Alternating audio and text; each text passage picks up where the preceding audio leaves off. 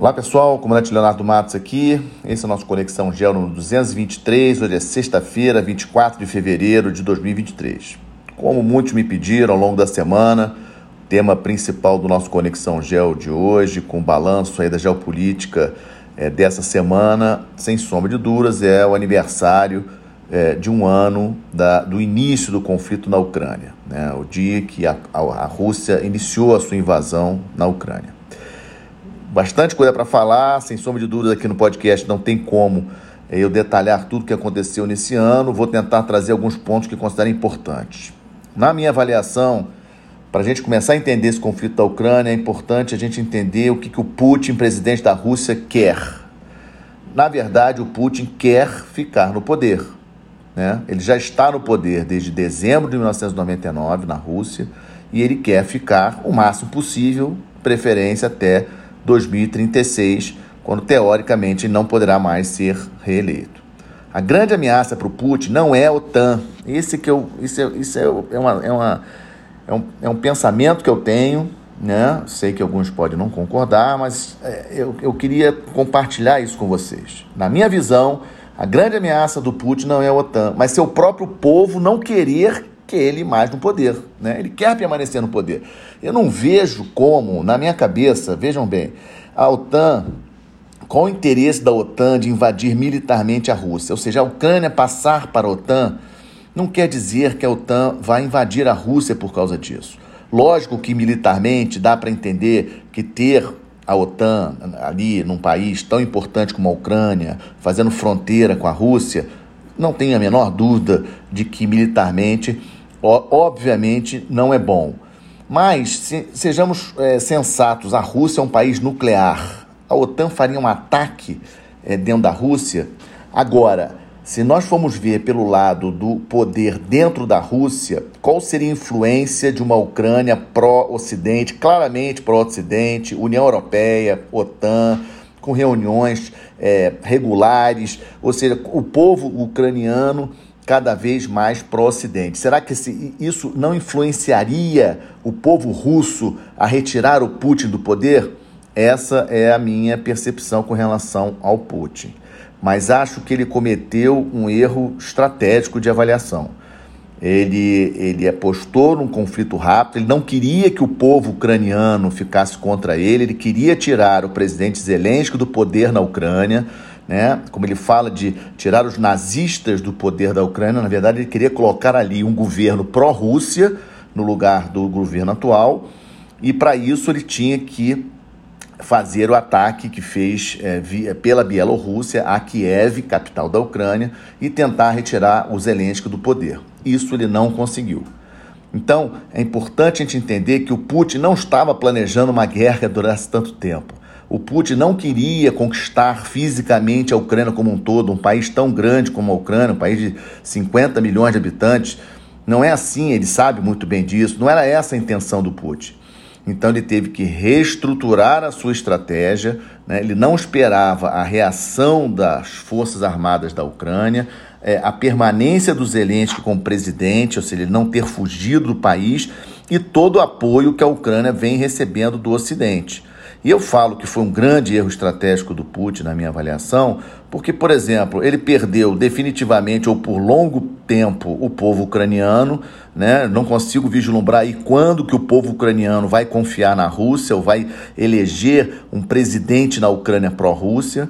Ele aumentou o medo dos europeus, especialmente dos países do leste da Europa, em relação à Rússia, uniu a OTAN né, acabou forçando a entrada da Suécia e da Finlândia na OTAN. Suécia e Finlândia, países que eram neutros, não eram da OTAN, se filiaram à OTAN em junho, está faltando apenas a ratificação por parte da Turquia para a entrada da Suécia e da Finlândia, mas isso é questão de pouco tempo, na minha opinião.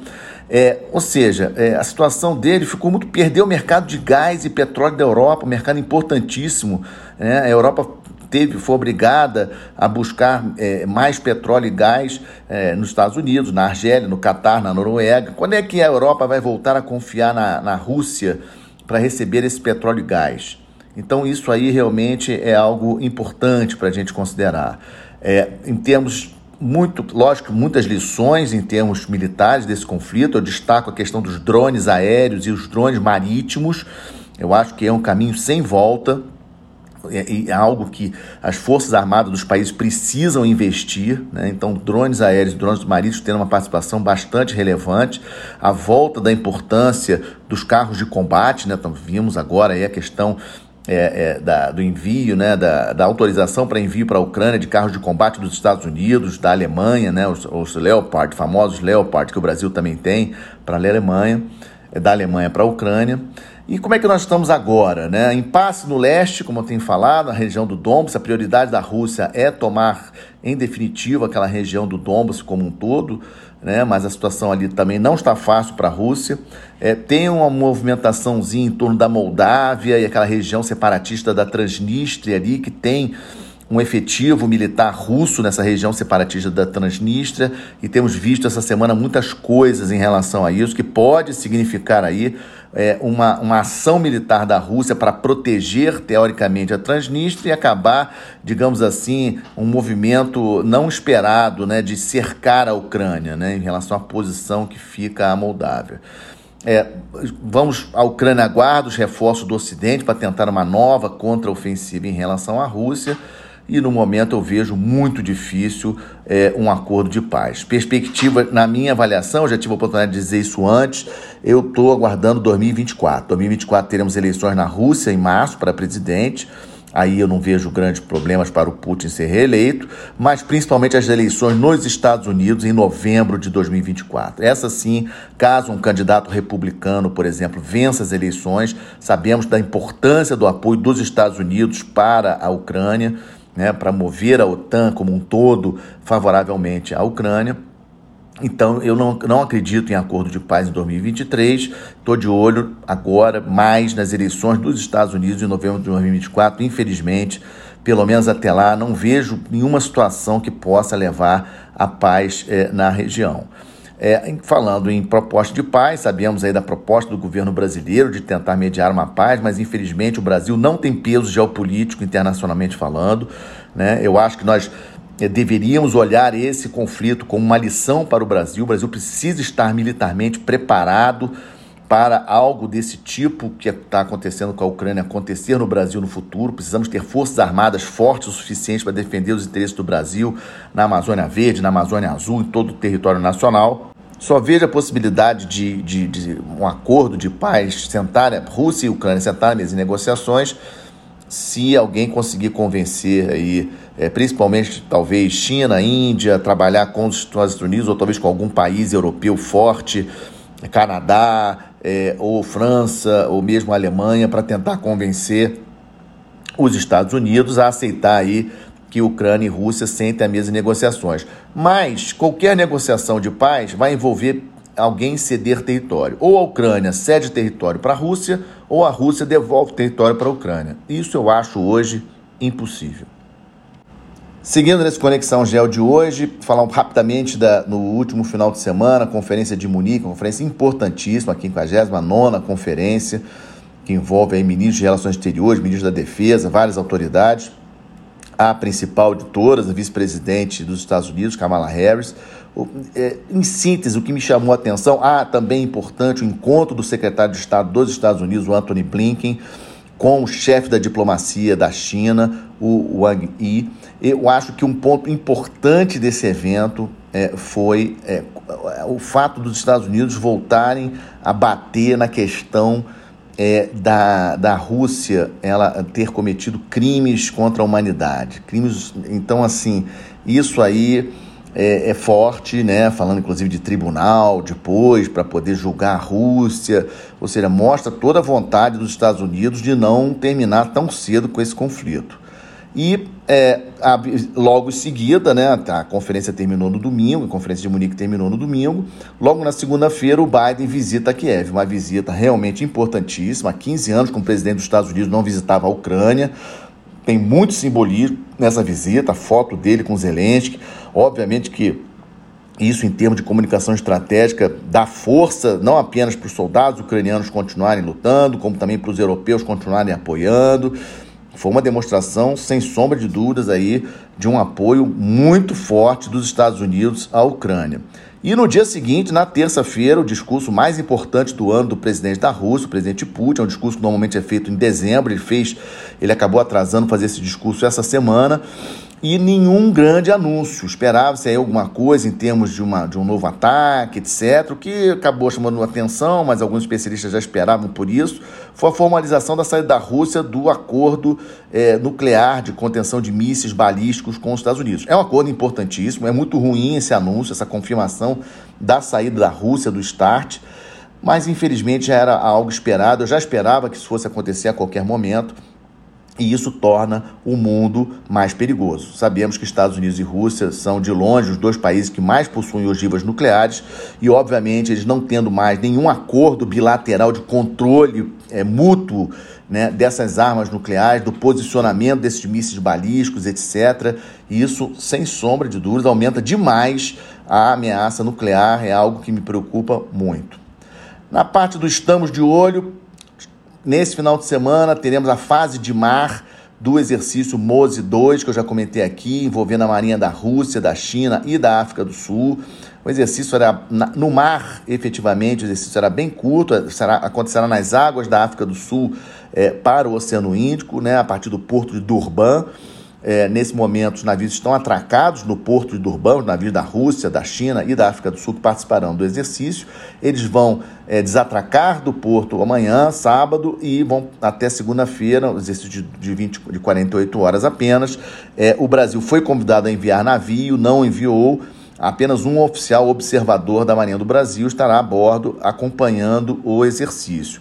Também, é, um, algo que havia uma especulação da fragata Almirante Gorshkov da Marinha da Rússia fazer o lançamento daquele míssil hipersônico Zircon durante o exercício. Isso foi descartado é, ontem, então isso não está previsto o lançamento, ainda bem. Né? Havia essa possibilidade aí do míssil Zircon ser lançado como uma demonstração de força da Rússia durante o exercício. Eu acho que a África do Sul pediu para isso não acontecer, porque obviamente a África do Sul fica numa posição fragilizada, especialmente em relação aos Estados Unidos e Europa.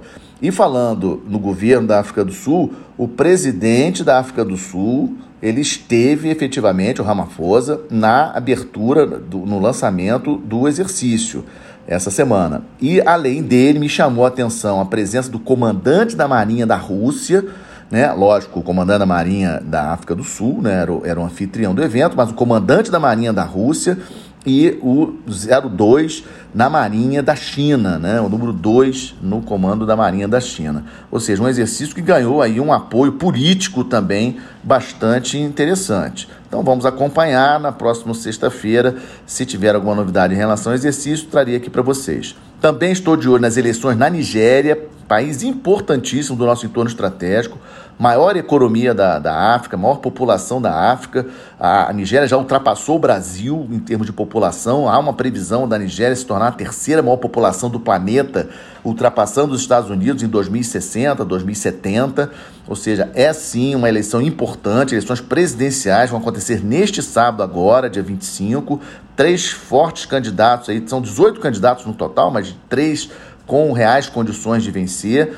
E o, nas últimas, as prévias aí, as pesquisas bastante incertas, mas a princípio o Peter Obi, de 61 anos, o mais novo dos três, parece que pode surpreender e ser eleito presidente da Nigéria. É empresário, foi governador é, duas vezes já, e é visto como um candidato, digamos assim, anti-establishment, ou seja, anti-governo, fora do governo, embora ele tenha experiência política sim. E os jovens nigerianos estão apostando muito nele. E 70% da população nigeriana tem menos de 30 anos. Então vamos aguardar. Estamos de olho nessas eleições presidenciais na Nigéria, amanhã, sábado, dia 25, a, é, lá, lá na Nigéria. E também estamos de olho também na questão do terremoto na Turquia e na Síria, ocorrido no dia 6 de fevereiro. Tivemos outro tremor essa semana.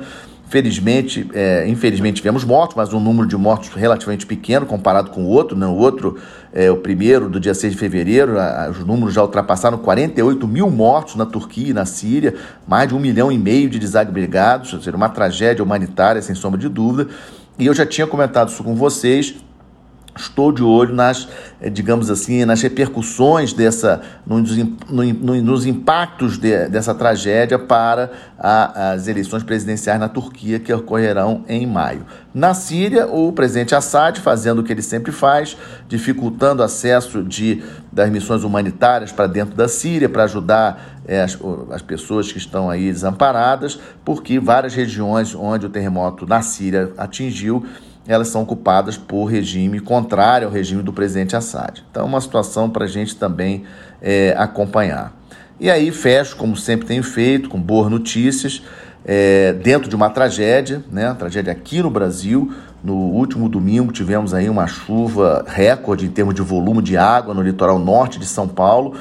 E a boa notícia, dentro de uma má notícia triste como essa, tivemos aí é, 40 mortos e várias pessoas também desabrigadas, centenas de pessoas desabrigadas no litoral norte de São Paulo, estrada interrompida, etc., principalmente em São Sebastião, uma prontidão, uma reação é, das Forças Armadas Brasileiras, especialmente da Marinha do Brasil, no apoio à tragédia, enviando navio e na quarta-feira é, suspendeu do Porto do Rio de Janeiro, o maior navio da Marinha do Brasil, o navio aeródromo multipropósito Atlântico, levando é, é, militares do Corpo de Fuzileiros Navais especializados nesse tipo de, de resgate a vítimas, em situações que já tinham, inclusive, é, é, ajudado muito naquela ano passado, infelizmente, janeiro do ano passado, naquela chuva forte que teve em Petrópolis, vocês devem recordar, levando equipamentos. O navio saiu quarta-feira e chegou quinta-feira já em São Sebastião, ou seja, uma impressionante, no meio do carnaval, a mobilização para poder empregar o navio dessa forma. Então, eu acho sim uma boa notícia. Podemos sim confiar nas nossas Forças Armadas e, e numa hora realmente de crise como essa, ver o empenho dos nossos militares é, para reagir e apoiar aqueles que estão desabrigados. É sim uma boa notícia e é com ela que eu fecho esse Conexão Gel 223, desejando a todos aí um bom final de semana, uma boa semana. Até a próxima sexta-feira. Muito obrigado.